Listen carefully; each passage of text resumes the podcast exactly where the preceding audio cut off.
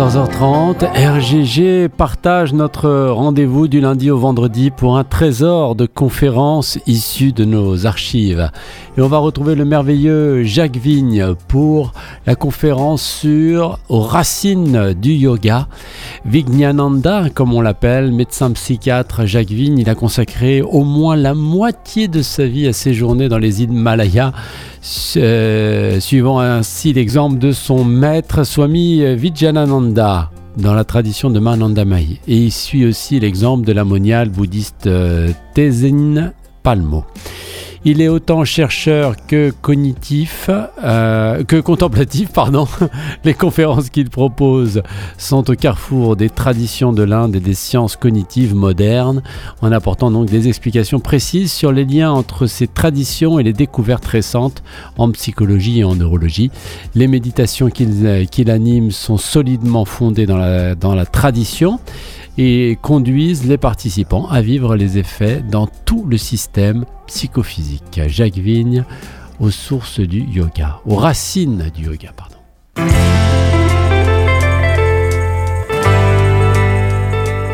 Pour aborder le euh, sujet donc des racines du yoga, euh, c'est un sujet qui est assez vaste, mais pour euh, fixer les idées, je vais me baser sur euh, un nouveau livre relativement récent de James Mallinson et euh, Mark Singleton, The Roots of Yoga, publié en Angleterre donc euh, en 2017 de mémoire et en ou 2016 et puis en France vers 2018 ou 19 ça a été publié aussi en italien.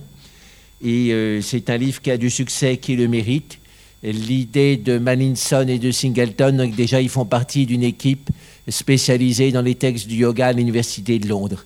Et donc, c'est important parce qu'ils ont eu, si j'ai bien compris, quatre ans de subvention de l'université pour ne faire qu'étudier les textes du yoga, aller chercher dans les bibliothèques de l'Inde des manuscrits peu connus, euh, les éditer de façon critique, c'est-à-dire comparer euh, les différentes versions du manuscrit pour voir celle qui est la plus ancienne, la plus authentique. C'est déjà un gros travail en soi parce qu'il faut aller dans l'université, demander les autorisations, prendre les photocopies. Je sais que de, maintenant, beaucoup de manuscrits sont numérisés, donc ça facilite le travail, mais enfin, il faut quand même les trouver sur l'Internet, etc. Les comparer, et puis ensuite les classer par thème et voir ceux qui sont les plus intéressants pour être publiés et pouvoir faire euh, des introductions à chaque fois et un minimum de commentaires pour que le public euh, non averti puisse comprendre à peu près de quoi il s'agit. Et donc c'est un travail énorme qu'il a fait et il a été reconnu en 2013 à la Kumbh Mela d'Allahabad où, on était aussi avec 70 Français. Euh, il a été nommé Mandaleshwar, c'est-à-dire abbé dans l'hindouisme. Et euh, donc, c'est très rare qu'un occidental soit nommé Mandaleshvar. En général, c'est un milieu assez fermé et traditionnel. Mais là, les autres Mandaleshvar ou Mahamandaleshvar, euh, ceux qui s'occupent de toute une série de monastères, merci. Euh, donc, les Mahamandaleshvar ont reconnu qu'il avait fait avec son équipe un travail qu'eux-mêmes n'avaient pas fait parce que voilà, quand on est dans une lignée, on connaît bien les textes de sa lignée, on connaît les autres grands textes, mais aller chercher dans les bibliothèques de toute l'Inde des manuscrits non publiés, non traduits, euh, les étudier, les traduire, euh, euh, c'est un travail qui demande une structure d'esprit finalement universitaire, mais le résultat est utile pour les praticiens parce qu'on sait à ce moment-là lire ces textes, et euh, les interpréter. On peut pratiquer directement avec. Et euh, donc, euh, l'idée qui m'est venue en préparant cette conférence, c'est d'associer ça au développement de l'imprimerie, donc avec Gutenberg au début de la Renaissance, et qui a mené finalement au protestantisme parce que on s'est mis, tout le monde a pu lire la Bible. Il y a eu des traductions aussi dans les différentes langues dites vernaculaires.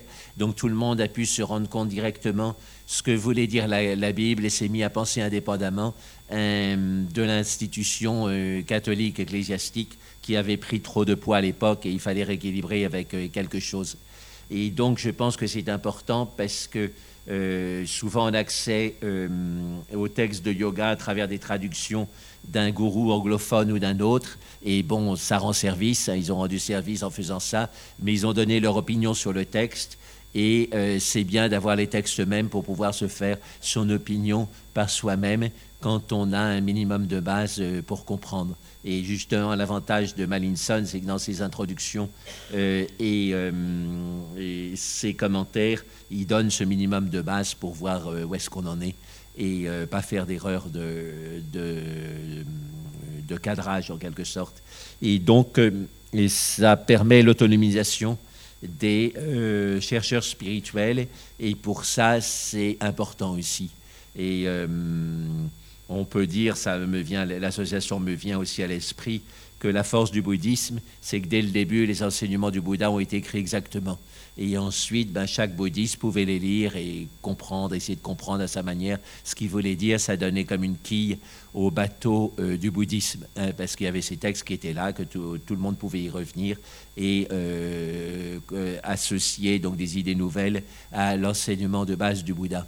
Et je pense que le yoga, en particulier avec ce développement en Occident, bon, qui est beau et dont on se réjouit, mais il a besoin d'une quille et euh, la quille, ça peut être le retour au texte, et pas simplement les Yoga Sutras de Patanjali, euh, bon, qui sont bien aussi, mais euh, de façon plus large, donc les textes de base du yoga, dont beaucoup n'étaient pas traduits. Et Malinson nous donne des échantillons de ces textes non traduits, et avec les explications qui nous permettent de les comprendre à peu près et de travailler directement dans notre méditation sur ces textes. Et donc, quand on lit ça, on voit que le yoga, c'est pas simplement être conscient euh, quand on fait du padel, donc allez, padel yoga. quand on voit la bière, bière yoga. Et voilà. Donc, euh, le bateau est un peu ivre, le bateau du yoga moderne est un peu ivre, et donc faut lui donner une quille pour euh, le, stabiliser et qu'il ne chavire pas au moins de coups de vent. Et donc, euh, un livre comme celui de Maninson et d'autres, hein, il y, en a d'autres qui ont fait des, gros travaux pour rendre accessible aux Occidentaux le, les textes du yoga. Et donc, ça permet de, de stabiliser cet enseignement. Et c'est intéressant de voir qu'en italien, donc j'ai fait des cours sur, par Zoom en italien sur ces racines du yoga. Et euh, l'édition, c'est Ubaldini. Et Ubaldini, je crois qu'ils sont à Rome à la base. C'est pas une édition marrante dans le sens que tous leurs livres sont bleu ciel. Hein, voilà, donc ils en ont une centaine ou 130. Pas d'image de, couverture, pas de photos, pas de dessin, tout bleu ciel. Et donc, bon, il y a une belle idée derrière. Ben, revenons au texte. Hein, pas de distraction, pas d'image, pas de partir dans tous les sens. Euh, on revient au texte et euh, c'est le texte qui nous parle. Et donc, c'est bien que ce soit dans cette édition euh, en italien parce que c'est leur esprit de donner des textes, d'y revenir et de réfléchir directement dessus euh, sans fanfreluche et sans distraction. Donc, euh, voilà, alors, cette idée de, lire les textes fondateurs d'une civilisation, d'une culture, d'une tradition, et les commentaires qui y sont associés, ça me fait penser à euh, mon propre maître Swami Vigilandam. Il nous a expliqué qu'au début, donc il était avec Manandamayi, et euh, le système de Manandamayi qu'elle a fait avec lui, mais avec beaucoup d'autres disciples, c'était de créer une relation très forte au début en étant beaucoup en présence. Donc pendant les 19 mois d'après qu'il soit rentré dans l'ashram de Manandamayi, donc 2 euh, février 1951.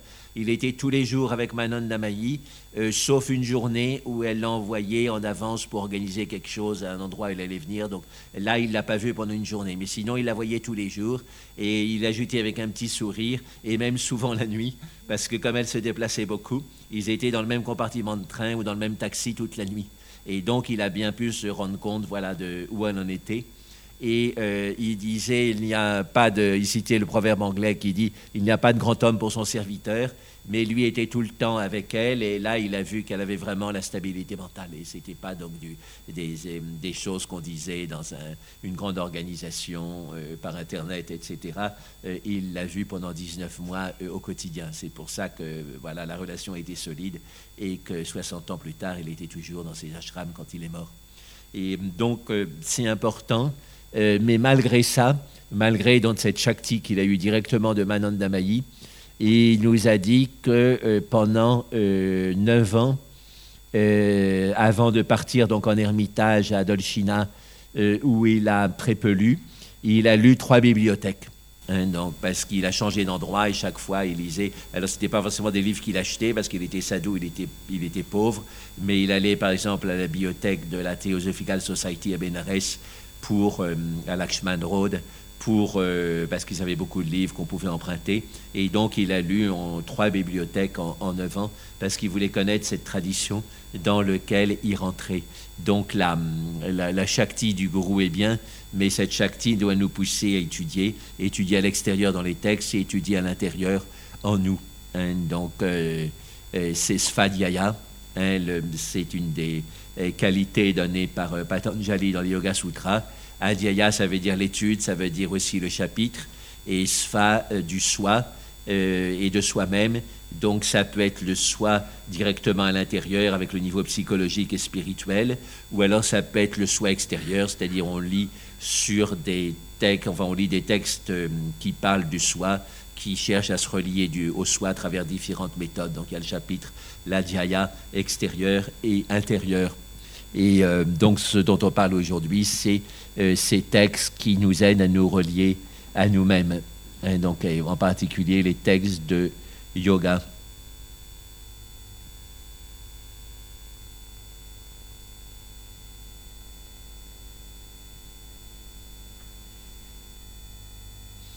Voilà, alors euh, je me souviens d'un commentaire de mon voisin ermite à l'ermitage de Dolchina où j'ai passé plus de quatre ans.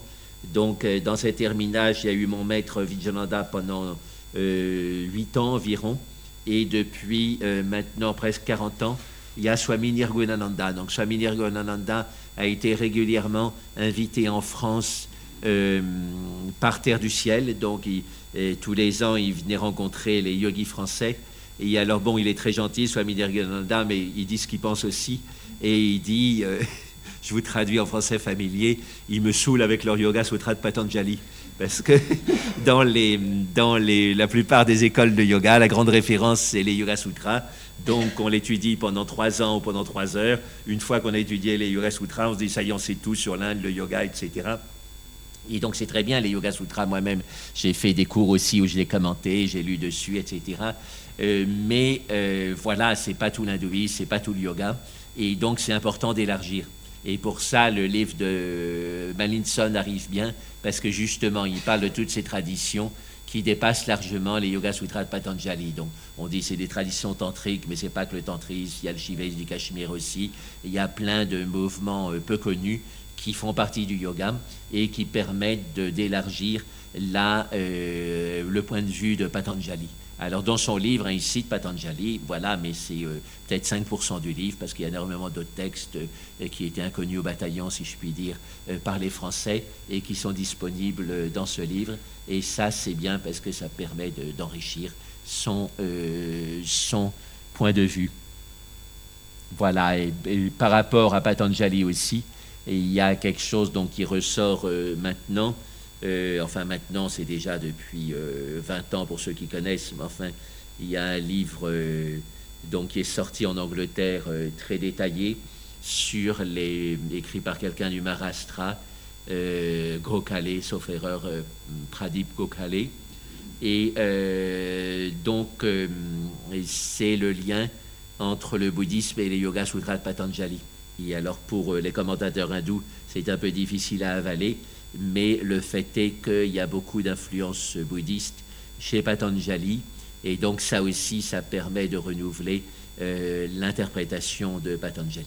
Hein, le problème des commentateurs hindous, surtout ceux qui ont écrit un peu tardivement, euh, c'est qu'ils avaient perdu l'ambiance euh, du temps de Patanjali. On, le met sans doute vers le second siècle ou peut-être le quatrième siècle après Jésus-Christ, justement parce qu'on reconnaît des, des influences nettes de Nagarjuna et puis peut-être de Chandrakirti euh, chez lui. Et en tous les cas, donc, euh, les commentateurs hindous euh, qui sont venus vers le 8e, 10e siècle, ils avaient pas mal oublié le, bouddhisme et euh, donc il ne pouvait pas commenter d'après ses sources, donc il commentait uniquement d'après le Samkhya, les Upanishads et les sources hindoues. Et c'est vrai que bien sûr il y a une influence du Samkhya chez Patanjali, mais il y a aussi l'influence bouddhiste, et pour ça il fallait connaître les textes pour la repérer, chose qui manquait aux commentateurs hindous, euh, surtout euh, les plus tardifs. Et donc tout ça c'est important et ça ressort donc dans les études de ces textes, et c'est pour ça que les commentaires, les explications sont importantes. Voilà, alors, euh, donc on peut se dire les commentaires c'est bien, mais ce n'est pas l'expérience spirituelle, parce que l'expérience spirituelle c'est direct, la transmission spirituelle c'est direct. Donc il y a un terme pour ça en sanskrit, c'est anupaya. Donc upaya ça veut dire le, moyen, et euh, an, euh, et anophonique, ça donne anupaya, c'est-à-dire la communication directe de maître à disciple. Donc c'est sûr que c'est le mieux. Hein. pour ça, il n'y a pas besoin de rituel, il n'y a pas besoin de mantra, c'est vraiment de cœur à cœur ou d'esprit en esprit. Hein. Dans le zen aussi, ils en parlent beaucoup. ils ont une expression en japonais qui est ishin denshin, c'est-à-dire de mon esprit à ton esprit. Le maître qui parle, enfin qui, communique avec le, disciple d'esprit à esprit. Donc c'est sûr que c'est bon, mais euh, une déviation de cette communication de cœur à cœur, ça peut être euh, la dévotion, je dirais, béate. Hein. voilà, donc on pense que simplement à être euh, en face d'un maître, euh, on va avoir la réalisation juste en étant assis là. Et euh, c'est une, tentation dans l'hindouisme, et même Vijayananda se moquait un peu de lui-même pour ses motivations pour aller en Inde. il nous expliquait qu'il avait lu le livre de Paul Brunton et Search in Secret India, une recherche dans l'Inde secrète, et dedans il y a un chapitre sur Ramana Maharshi et Paul Brunton laisse entendre qu'il s'est simplement assis devant Ramana Maharshi, puis que là, tout s'est ouvert. Et alors, euh, Vijayanda, il lui dit, ça c'est bien, il faudrait que je trouve quelqu'un comme Ramana Maharshi, juste m'asseoir et puis que tout s'ouvre. Mais après 60 euh, ans dans les ashrams de Ma, 30 ans avec, 31 euh, ans et demi avec Ma vivante, il savait que c'était plus compliqué, que c'était pas juste s'asseoir, quoi, et, que tout venait. Hein. donc, en plus de la grâce du maître, il y a aussi donc l'étude des textes qui est importante. Et ça ne veut pas dire qu'il faut devenir spécialiste de euh, métaphysique ou de grammaire sanscrite, mais avoir un contact vivant avec les textes. C'est aussi une forme d'amour pour la tradition. Hein. Quand on aime quelqu'un, on veut le connaître. Et donc quand on aime une tradition, on veut la connaître. Et euh, comme on n'est pas dans une ambiance où on a entendu des chants, euh, qui euh, stimule euh, la connaissance de la tradition, des poésies, des, toute une culture qui stimule la connaissance de la tradition, on doit passer par les textes en pratique. Hein. Et donc ça, c'est important. Et, donc, cette idée de bain culturel et traditionnel, je m'en suis aperçu, enfin déjà avec Manon Damayi. Hein, Manon Damayi n'avait pas, fait d'études euh, elle, savait à peine lire et écrire, et donc on peut se dire, euh, elle était loin des textes, et elle a eu son expérience euh, directement qui venait du ciel. Donc c'est clair qu'avec Manon Amayi, il y a des choses qui lui sont venues directement du ciel, mais il faut se rendre compte de l'ambiance. Son père était un baol, c'est-à-dire un chanteur errant. Il avait quitté sa femme et ses deux enfants pour devenir chanteur errant baol. Et dans les poèmes baol, on a tout l'enseignement mystique de l'hindouisme et même du soufisme aussi qui est condensé. Et euh, donc, c'est une manière de passer ça au peuple, y compris, euh, dans, dans l'Inde traditionnelle, il y avait quand même beaucoup de gens qui ne savaient pas lire ou pas écrire.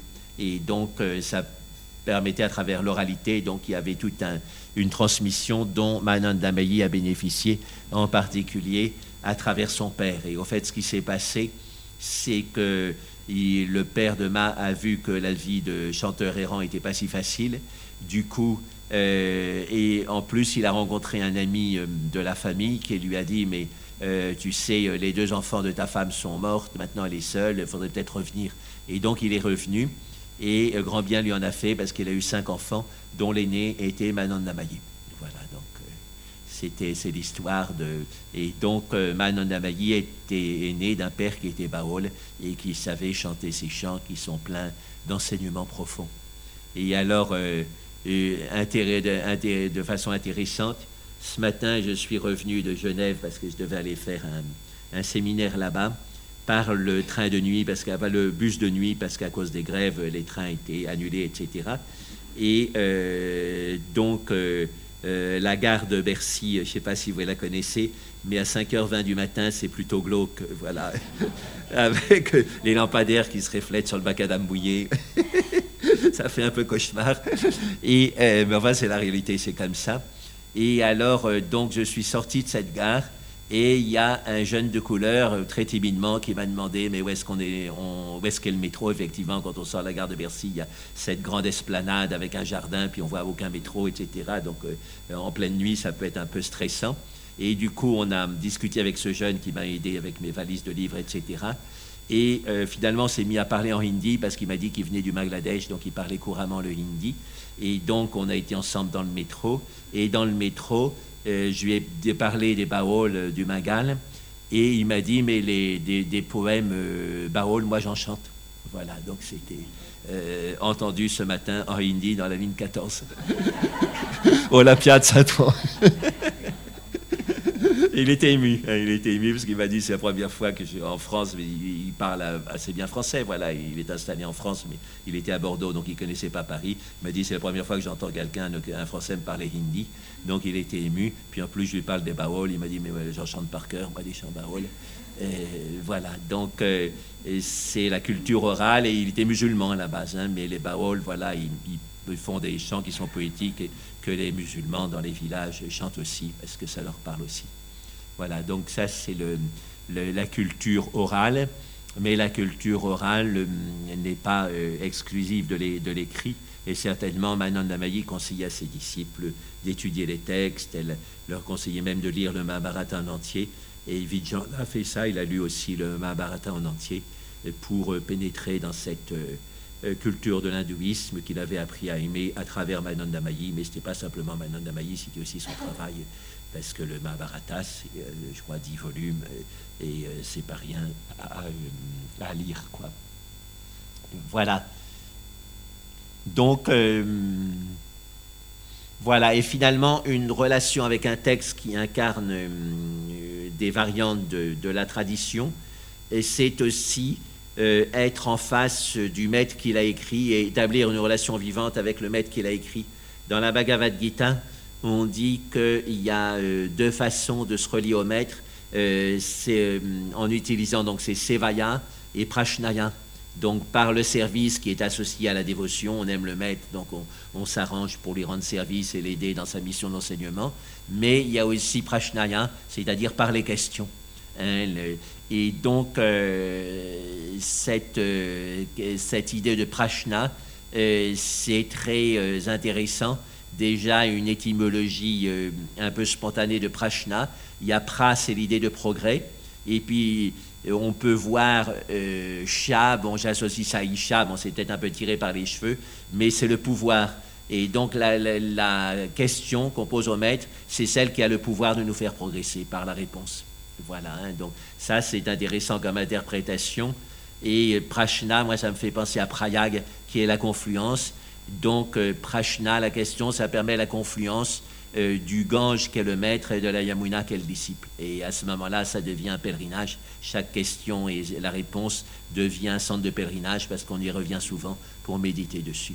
Donc tout ça, c'est euh, entre l'étymologie scientifique et puis la poésie, mais ça nous fait pénétrer dans cette ambiance à la fois sonore et hum, consciente du sanskrit, du hindi, et euh, de la tradition de l'Inde.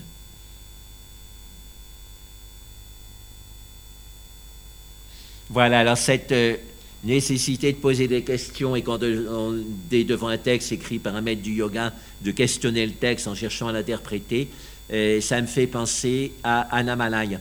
Annamalai, c'était un grand disciple direct de Ramana Maharshi. Hein, il avait un ashram qui était proche de l'ashram de Ramana Maharshi. Et euh, à un moment, lui a dit Tu es mûr, euh, tu n'as plus besoin de revenir me voir. Et il l'a pris au pied de la lettre et il habitait à 500 mètres de l'ashram de Ramana, mais il n'est jamais revenu le voir, même pas quand il était mourant. Et alors il y avait des disciples qui étaient scandalisés en disant il dit qu'il est ton disciple, effectivement, il a, il a vécu des années avec toi et tu es mourant et il vient pas te voir. Et Ramana Maharshi n'était pas du tout choqué. Et il disait, lui, euh, il est loin, il vient pas me voir, mais il, est tout le temps avec moi par l'esprit. Et vous, vous êtes présent physiquement, mais vous êtes ailleurs par l'esprit. Et donc, c'était un immense compliment qu'il a fait à Anamalai. Et, en montrant bien que la relation au maître, c'est pas d'être physiquement présent, même s'il y a une, période de, présence physique est importante, mais euh, c'est euh, de le garder présent dans le cœur et de mettre en pratique ses enseignements. Et donc, j'ai été voir Anamalai, je lui ai posé des questions que j'ai retranscrites dans mon livre Le maître et le thérapeute. Et euh, lui, il avait un système avec les visiteurs, qu'ils soient indiens ou occidentaux.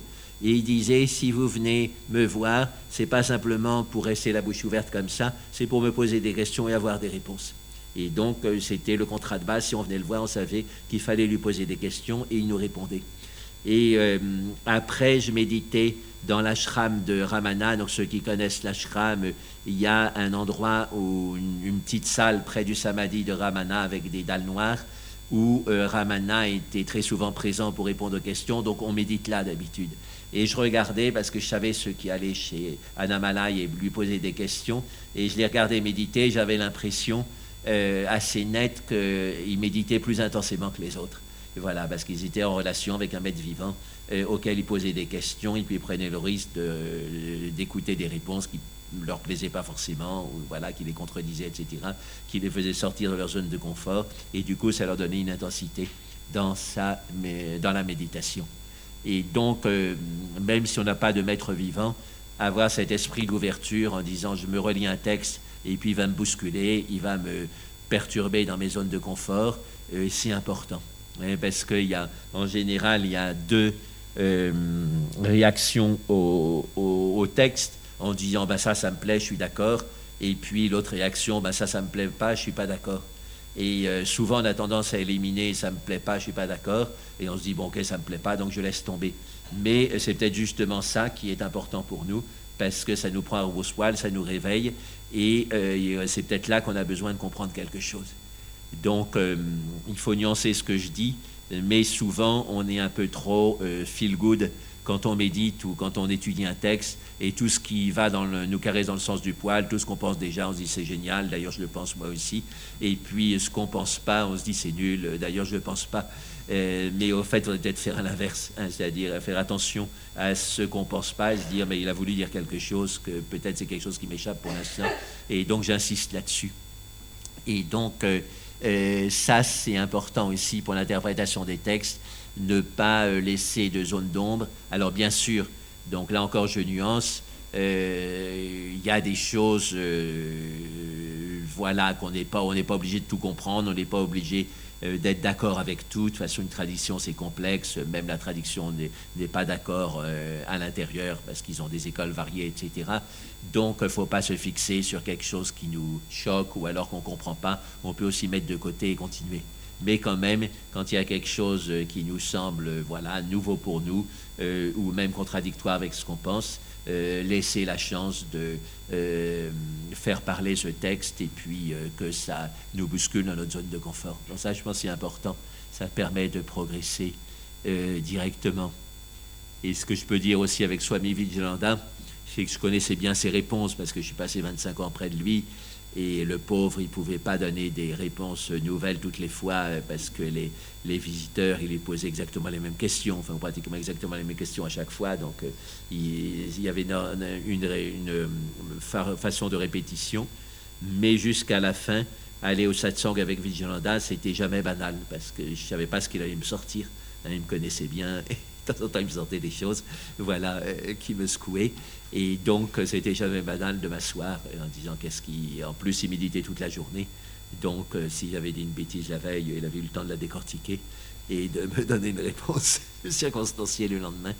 Et euh, ça faisait partie du jeu.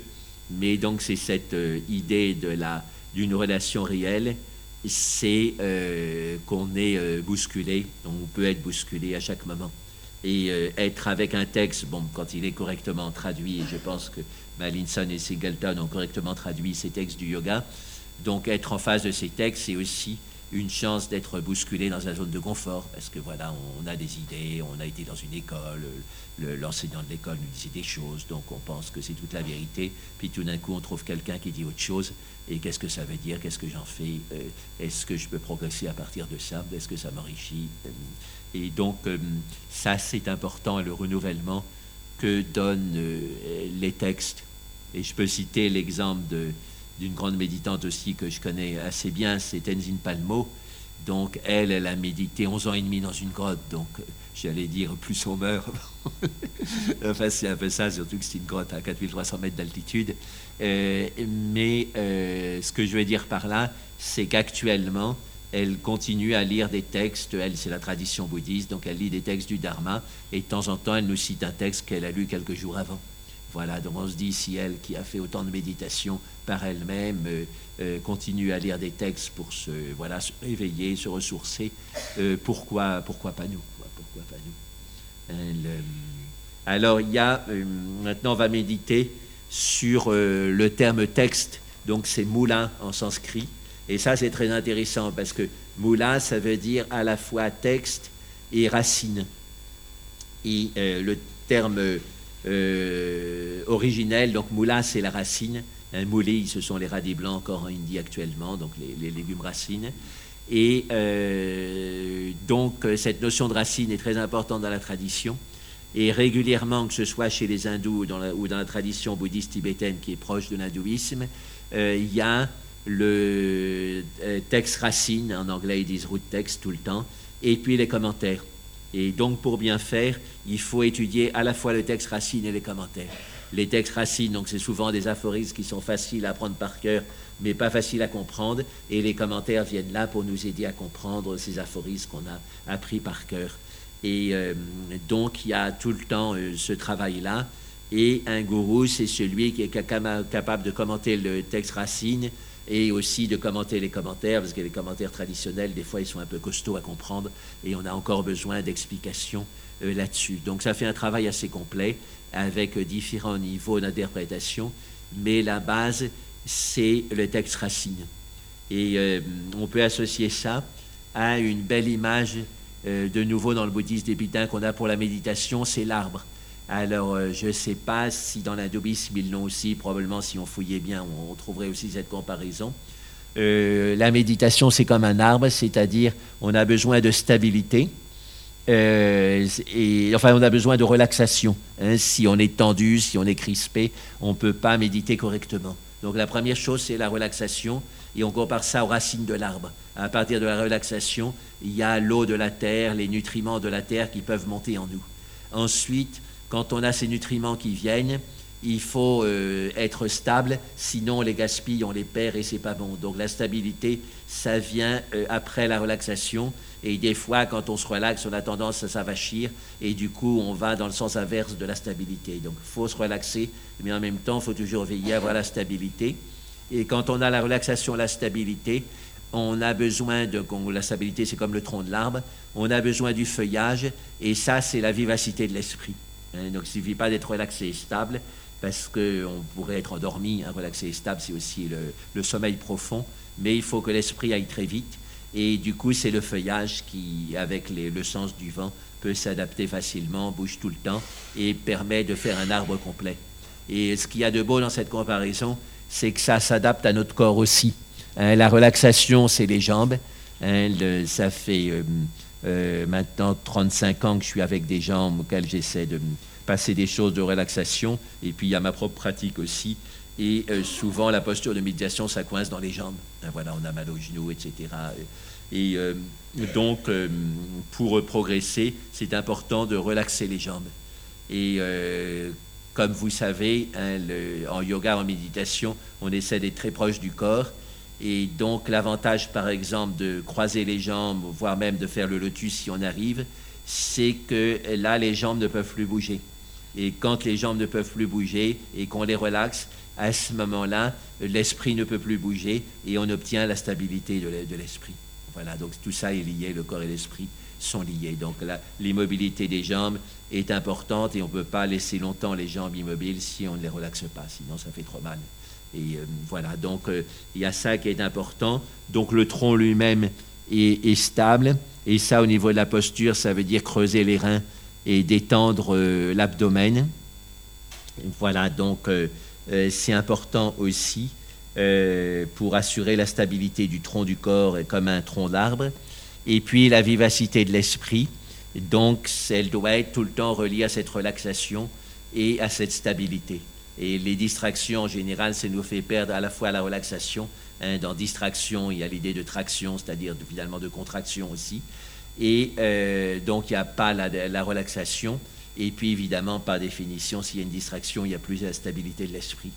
Donc, euh, si on veut avoir une vivacité de l'esprit euh, sans distraction, faut être bien enraciné dans la relaxation et la stabilité, donc on pourrait dire du corps et, de l'esprit. Voilà, donc ça c'est important pour euh, bien interpréter aussi les textes.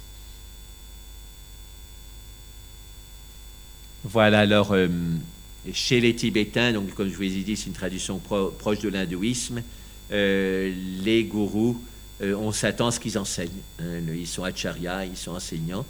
Et euh, donc ces enseignements doivent nous ramener à nous-mêmes. Un char en sanskrit, c'est la racine d'aller, et a, ça veut dire qu'il revient soi-même.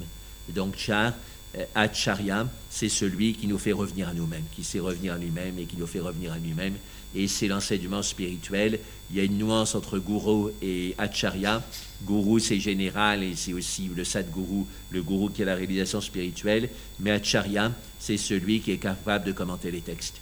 Et donc, euh, chez les Tibétains, c'est très courant, quand il y a une réunion autour d'un gourou, c'est pour commenter un texte, et puis on voit la qualité du gourou à la qualité de son commentaire du texte, voilà qu'est-ce qu'il en sort de, ce texte. Et, euh, donc, euh, ça, c'est important. Et donc, revenir au texte, quand c'est un texte qui a une valeur traditionnelle, hein, qui est écrit par un grand sage, c'est revenir à la racine, donc ce double sens de moula texte et moula racine. Et euh, la racine, c'est l'essentiel. Et euh, donc, on revient finalement au parfum essentiel du texte. Hein, les mots, c'est comme différentes odeurs, mais derrière euh, ce mélange d'odeurs, il y a un parfum essentiel qu'on peut appeler Mulaganda. Et c'est relié à l'idée de réalisation. Et le Bouddha, quand il a eu sa réalisation, il est venu à pied de, de donc Bodh Gaya à Sarnath. Hein, donc c'est quand même 300 km, donc c'est un, trajet qu'il faut, qu'il faut effectuer. Et ensuite, il s'est installé dans un, une petite maisonnette, ce qu'on appelle en sanskrit et hindi le, le kutir, et ou enfin kuti euh, en sanskrit. Et euh, le nom de cette maisonnette, c'était Mulaganda Kuti. Et c'était pendant la mousson. Et donc, euh, c'est intéressant, c'est-à-dire la maisonnette du Ganda parfum, Moula fondamental. Et donc, euh, derrière cette idée de parfum fondamental, il y a l'idée de celui qui a eu la réalisation parce qu'il a été à l'essence des choses. Et donc, le moula, le texte, quand on a son parfum, c'est-à-dire qu'on médite dessus, pas simplement de façon intellectuelle, mais qu'on médite dessus intuitivement, donc on sent le parfum de son texte et qu'on va euh, finalement au fondement du texte, à ce moment-là, on se rapproche de Moula Ganda et on se rapproche de la réalisation, dans le sens donc euh, de cette histoire du Bouddha. Voilà, donc ça aussi c'est important à comprendre.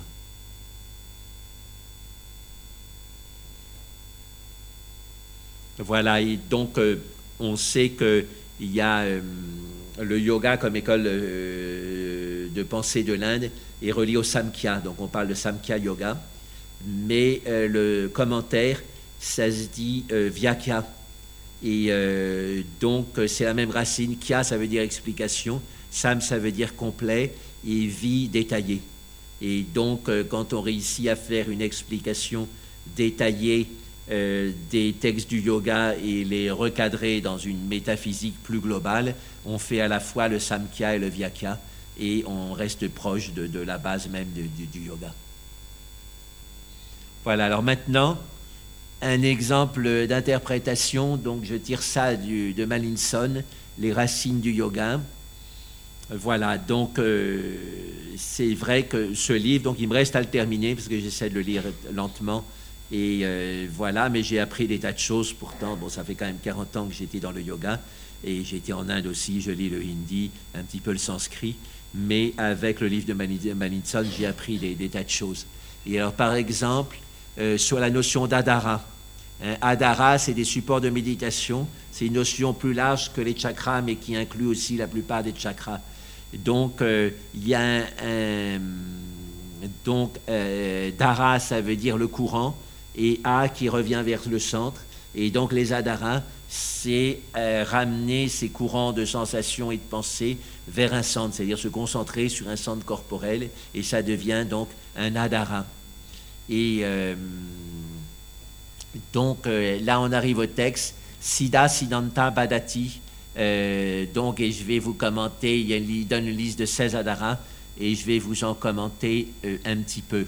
Donc, déjà, le, sens du texte Padati, ça veut dire le système. Siddhanta, ça peut être une école de l'Inde. donc le, le Shaiva Siddhanta, c'est une école du shivaïsme, mais Siddhanta en soi-même, ça veut dire anta, la culmination, sida de la perfection. Et donc, euh, il joue sur les mots, et donc euh, le système de la perfection du siddhanta, ou le système de la culmination de la perfection de la perfection. Donc, c'est un beau nom. Hein, ça fait, euh, voilà, ça ouvre. Hein, sida, siddhanta, padhati. Voilà, alors on va commencer par la base. Hein, ils décrivent les 16 adaras en remontant. Donc le premier des Adaras est le support du gros orteil. Donc support, c'est la traduction de Malinson pour Adara. Dar, c'est la racine de, comme Dharma, hein, ce qui supporte. On doit en visualiser l'extrémité comme étant faite de lumière. Le regard devient fixe. Alors quand on lit ça, on se dit qu'est-ce que c'est que ce délire Un gros orteil, regard fixe, euh, euh, voilà, c'est vraiment du grand n'importe quoi. Mais euh, on pratique, et en pratiquant, on sent, et puis en sentant, on se dit mais c'est pas n'importe quoi. Et donc, euh, au fait, il y a déjà ce qu'on appelle les isomorphies, c'est-à-dire des parties du corps qui semblent n'avoir rien à voir, mais qui ont des formes analogues et elles sont reliées par réflexe. C'est comme si dans notre cerveau, il y avait des cases et comme ça se ressemble, il y a un moment où c'est traité ensemble. Et donc, euh, l'œil, le globe oculaire, c'est quelque chose de rond qui part vers l'avant et euh, l'avant du gros orteil, c'est quelque chose de rond qui part vers l'avant. Donc, c'est pas si étonnant que ce soit relié. Et euh, donc le gros orteil, il bouge beaucoup, comme nos yeux bougent beaucoup parce qu'on est stressé, puis on se méfie de l'extérieur, on a peur, on veut se défendre, donc on est tout le temps en train de bouger avec euh, les doigts de pied et puis les, parce qu'on marche, et puis les yeux. Mais donc notre corps associe ensemble mouvement des yeux et mouvement du gros orteil. Et si on veut fixer la conscience, c'est-à-dire fixer le regard intérieur, ça peut être utile de méditer sur l'immobilité des doigts de pied. Parce que dans notre tête, s'il y en a un qui s'arrête, euh, l'autre euh, dans notre cerveau, s'il y en a un qui s'arrête, l'autre s'arrêtera aussi. Voilà, donc c'est pas idiot de faire cette méditation. Et en plus, il y a quelque chose qu'on appelle euh, le réflexe doigt de pied regard. Et donc, quand on, on marche en accrochant plus le sol avec le doigt de pied, notre acuité visuelle augmente. Et c'est probablement relié à la base de l'évolution animale, euh, stress, combat, fuite, quand euh, on, est en situation dangereuse. Donc évidemment, on regarde où on met les pieds et puis on cherche la stabilité sur le sol s'il va falloir euh, se battre. Et du coup, il y a cette contraction des doigts de pied vers le sol. Et évidemment, quand on est en situation dangereuse, notre regard aussi est stimulé pour être actif. Donc c'est normal que les deux soient, soient liés. Donc on reprend cette base de l'évolution animale pour en faire un support à la méditation, c'est-à-dire on médite sur une sensation intense des orteils et ça développe un regard intérieur beaucoup plus intense. Voilà, donc derrière quelque chose qui paraît euh, euh, un peu abracadabrant, on trouve des raisons, mais pour ça, il faut sentir. Hein. Quand on sent les pieds, on voit que c'est relié aux, yeux. Quand on sent les yeux, on, euh, on voit qu'en immobilisant les yeux, on immobilise la sensation des doigts de pied et vice-versa.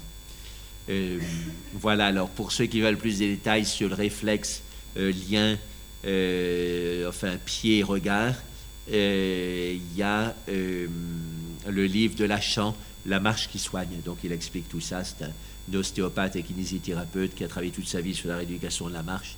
Et donc on apprend beaucoup de choses sur l'aspect scientifique de la marche. voilà, donc c'est Lachant. Alors le deuxième Adara est le support de la base, donc Muladhara, là, donc ça se confond avec le chakra. On doit le presser avec le talon gauche. Ceci allume le feu. Et alors euh, là, Malinson a rajouté entre crochets digestif.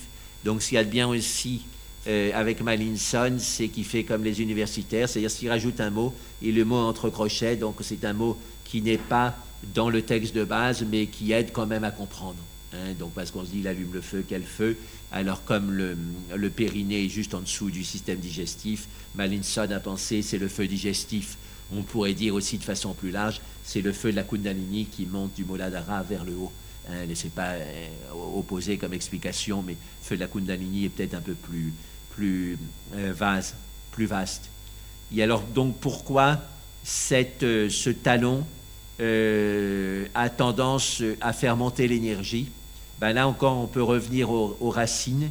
Hein, le talon, c'est le aune, hein, comme en italien, c'est le, le, ça veut dire gros, et tal, c'est la racine indo-européenne de plat, donc c'est la grosse partie du pied qui est plate. Et euh, dans le yoga, on décrit un autre endroit plat, c'est un chakra secondaire, et on l'appelle le talou, c'est presque le même nom, donc toujours cette racine plat.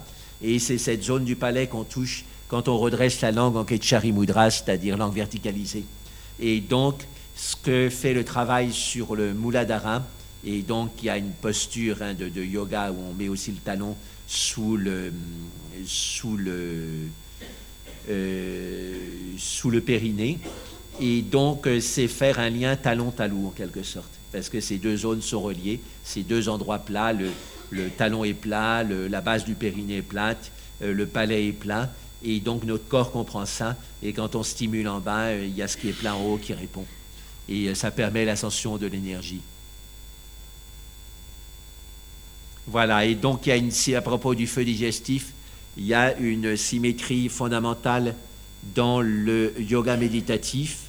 C'est euh, donc le feu digestif, c'est le soleil, et le feu de la, lumière de la conscience en haut, c'est la lune. Et donc le feu digestif est assez physique, on sent facilement sa chaleur. Le feu de la conscience est plus subtil, c'est plutôt la lumière de la lune. Et donc l'idée du, yoga, c'est de stimuler le feu du soleil pour, euh, et la méditation pour stimuler la lumière de la lune. Et donc, ce n'est pas simplement les exercices de yoga on fait bouger le ventre, ou alors on fait Uddiyana Bandha, on le rétracte et puis on le relâche, mais c'est aussi la méditation sur le Svadhisthana qu'on peut associer au Hara du Zen. Et dans le Zen, donc, ils insistent beaucoup sur ce centre, et quand ce centre s'éveille, la conscience s'éveille. Et donc on peut associer ça aussi aux endorphines. Hein, je crois que 90% des endorphines du corps sont sécrétées par l'intestin et on le sent bien quand on médite. Quand l'abdomen est complètement détendu, l'esprit est tranquille. Et donc les endorphines, c'est ce qui stabilise l'esprit aussi. C'est comme la morphine, c'est-à-dire c'est stupéfiant. Ça a le pouvoir d'arrêter l'esprit. Donc quand on détend l'abdomen, on sent comme une boule de lumière unie dans l'abdomen et assez facilement on sentira la tête aussi comme une boule de lumière unie et ce sera la porte d'entrée pour entrer dans, dans, des états profonds du yoga. Donc tout ça c'est intéressant à comprendre. Et donc quand la lumière de la lune s'éveille et se renforce grâce à euh, la symétrie, l'effet de miroir avec la lumière du soleil qui se renforce en bas, à ce moment-là, euh, on devient comme Shiva. Et un nom de Shiva, c'est Chandrasekhar, c'est-à-dire croissant de lune c'est-à-dire qu'on a une force pour se libérer de son mental inférieur. Le sixième est le support, donc le sixième support, on en a laissé tomber en, chemin, hein, est le support du nombril. On doit y faire résonner la syllabe Om en focalisant son esprit. Ceci euh, procure la dissolution au moyen du son, donc Nadalaya. Laya, c'est la dissolution, c'est la racine de l'uein en grec qu'on trouve dans analyse, dialyse, euh, électrolyse, donc dissolution. Et puis dans la racine lavaré en latin qui est lavé, hein, c'est le nom la même racine. Et puis nada, donc le son intérieur, le son subtil. Et alors, donc, quel est le lien entre le nombril et le home et le son subtil Eh bien, c'est l'idée, à mon avis, du, zen aussi c'est-à-dire, euh, et de l'énergétique chinoise. Ils ont un, autre nom pour le hara, ou des fois on, dit que c'est juste un centimètre en dessous d'une hara. c'est le Kikai Tanden, c'est-à-dire l'océan de cinabre. Et donc on apprend dans le taoïsme et dans le zen à méditer sur euh, l'abdomen en dessous du nombril comme un océan. Et donc ça nous donne une grande stabilité parce que plus un, cône est large en bas, plus il sera stable. Et donc on, visualise notre corps énergétique comme un cône avec une base très large. Donc ça nous donne une grande stabilité énergétique et mentale. Et puis l'autre intérêt, c'est que ça dissout complètement les peurs. Pourquoi ça? Parce que quand on a peur, on, se retracte sur soi-même, on se recroqueville. Même les petits vermisseaux, quand on les touche et qu'ils ont peur, ils se mettent en spirale sur eux-mêmes.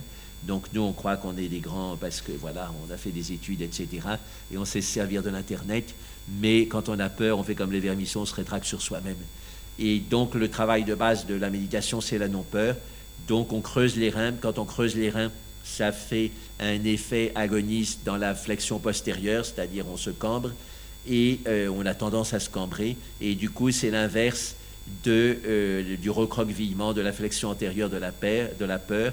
Et donc, euh, quand on va dans un sens, le muscle antagoniste se détend complètement. Sinon, on ne pourrait pas faire de mouvement si les deux muscles antagonistes, l'un de l'autre, se tendaient en même temps. On tremblerait, mais on ne bougerait pas. Et donc, quand on creuse les reins, qu'on redresse le dos, on détend automatiquement l'abdomen. Et l'avantage de détendre l'abdomen, en particulier les grands droits de l'abdomen qui soutiennent le hara, c'est euh, d'éliminer complètement les débuts de contraction qui sont en fait des débuts de peur. Donc, on, va vers la non-peur. Et euh, donc, euh, ça, c'est le support du nombril.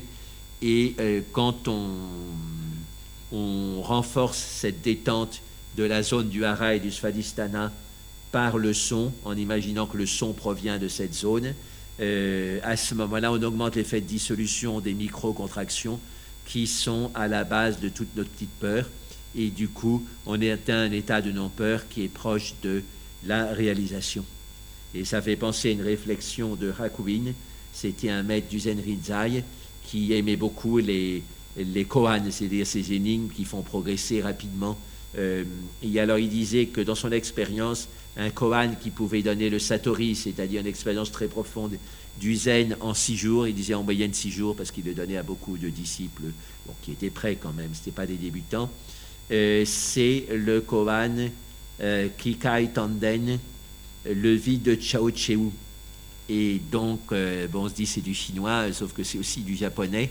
Mais Kikai Tanden, donc c'est l'océan de Sinam, c'est-à-dire cette méditation sur euh, l'abdomen en dessous du nombril comme un océan infini, donc cette méditation qui défait toutes les peurs, et c'est le vide de Chao Cheu. Donc là, ça fait référence à l'enseignement de ce maître du Chan du 9e siècle, Chao Cheu. On lui a demandé si la nature du Bouddha est partout. Elle est aussi dans le chien, qui pourtant traditionnellement est considéré comme un animal impur. Et euh, le maître Chao Cheu a juste crié mou. Mou, ça veut dire le vide. Et donc, si on comprend que la nature du Bouddha, c'est le vide, cette vacuité, elle est partout, et donc elle est aussi dans le chien. Donc, c'était ce qu'il voulait dire. Et euh, donc, quand on n'a pas peur, euh, on est au-delà du pur et de l'impur, et on obtient euh, une expérience directe du soi au-delà de des dualités ou de la vacuité au-delà des dualités. C'est ça que ça veut dire. Et ça travaille, donc ça passe par cette sensation d'expansion, non seulement par une euh, respiration abdominale euh, détendue, ça c'est la base, mais ça va plus loin parce qu'on visualise que l'abdomen devient l'océan de lumière, donc euh, toutes les tensions et les petites peurs qui étaient sous forme de micro-contractions dans l'abdomen sont dissoutes. Et quand on n'a plus aucune peur, on est proche de la réalisation. Donc c'est ça l'idée. Voilà, donc à partir d'un aphorisme qui est quand même assez condensé, hein, le sixième est le support du nombril, on doit y faire résonner la syllabe aube en focalisant son esprit.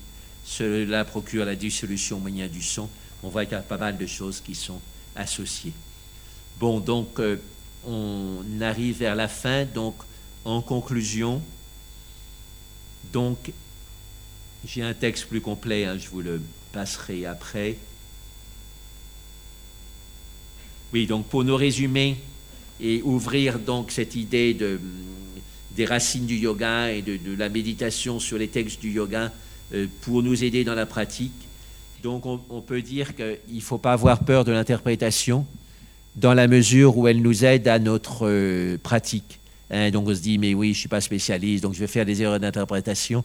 Et je dirais, on s'en fout hein, des erreurs d'interprétation. L'important, c'est de faire le travail, d'interpréter, parce que ça nous fait intégrer le texte. Et euh, dans ce sens-là aussi, le Bouddha disait, tout ce qui aide à la méditation est dharma, c'est-à-dire est juste. Et euh, donc, il ne faut pas se limiter aux interprétations officielles ou aux techniques de méditation officielles. Il faut prendre confiance en soi et euh, se jeter dans l'interprétation euh, profonde du texte, la plus profonde qu'on puisse trouver au niveau où on en est, comme un enfant se jette à la piscine. Et ça, c'est une image de Swami Vijayananda, hum, par analogie avec la vie spirituelle. Il dit quand un enfant se jette dans la piscine, le maître nageur qui surveille la piscine, tout de suite, il vient l'aider avec sa perche, il lui donne des conseils, et finalement, il apprend vite à nager. Mais les gens qui restent à l'extérieur de la piscine, les enfants qui restent à l'extérieur de la piscine, ben, le maître nageur se dira, ceux-là, ils ne sont pas intéressés, donc je n'ai pas de raison de les aider. Et donc, c'est pareil dans la pratique, y compris dans la pratique de l'interprétation des textes. Euh, il faut jeter à l'eau. Et à ce moment-là, on reçoit des aides subtiles. Hein. il y a des aides, il y a des intuitions qui viennent, comment comprendre le texte, où on trouve un commentaire qui nous éclaire vraiment, ou un enseignant qui nous éclaire vraiment sur ce texte. Et comme ça, on progresse. Et donc, euh, se jeter à l'eau, savoir que l'interprétation d'elle-même est une pratique et euh, qu'elle nous aide à intégrer dans notre pratique ce que dit le texte. Et euh, donc, c'est comme ça qu'on progresse et qu'on reçoit des aides. Hein. Comme on dit, aide-toi et le ciel t'aidera. Donc il faut commencer par faire l'effort d'interpréter un texte pour qu'il y ait des solutions qui nous viennent, euh, soit directement de l'intérieur, soit euh, par des rencontres, etc. Voilà, et donc euh, tout ce qui aide à la méditation et dharma est juste, et donc se lancer dans les interprétations de textes du yoga, essayer de les intégrer à notre méditation, ben, ce sont des aides dans la méditation, ça fait un renouvellement aussi, c'est très important d'avoir du renouvellement. Et euh, donc on est dans la justesse et on est dans le dharma.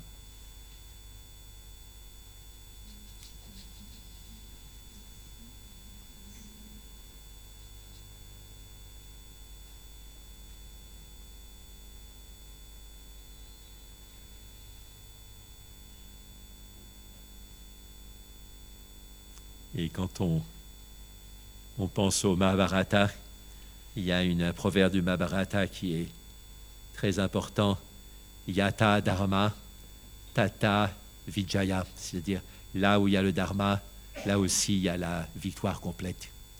Et donc, c'est, euh, voilà, si on cherche la justesse et le dharma, c'est aussi pour euh, avoir la victoire sur euh, notre mental qui, lui, a tendance à partir dans tous les sens. Jacques Vigne pour RGG Partage ce jeudi 9 mai. On retrouvera demain une nouvelle conférence euh, issue de nos archives. Je vous souhaite à toutes et à tous une très belle après-midi sur l'antenne de, Radio Gandharvagana. Je vous retrouve à 16h pour RGG Sphère. À tout à l'heure ou à demain.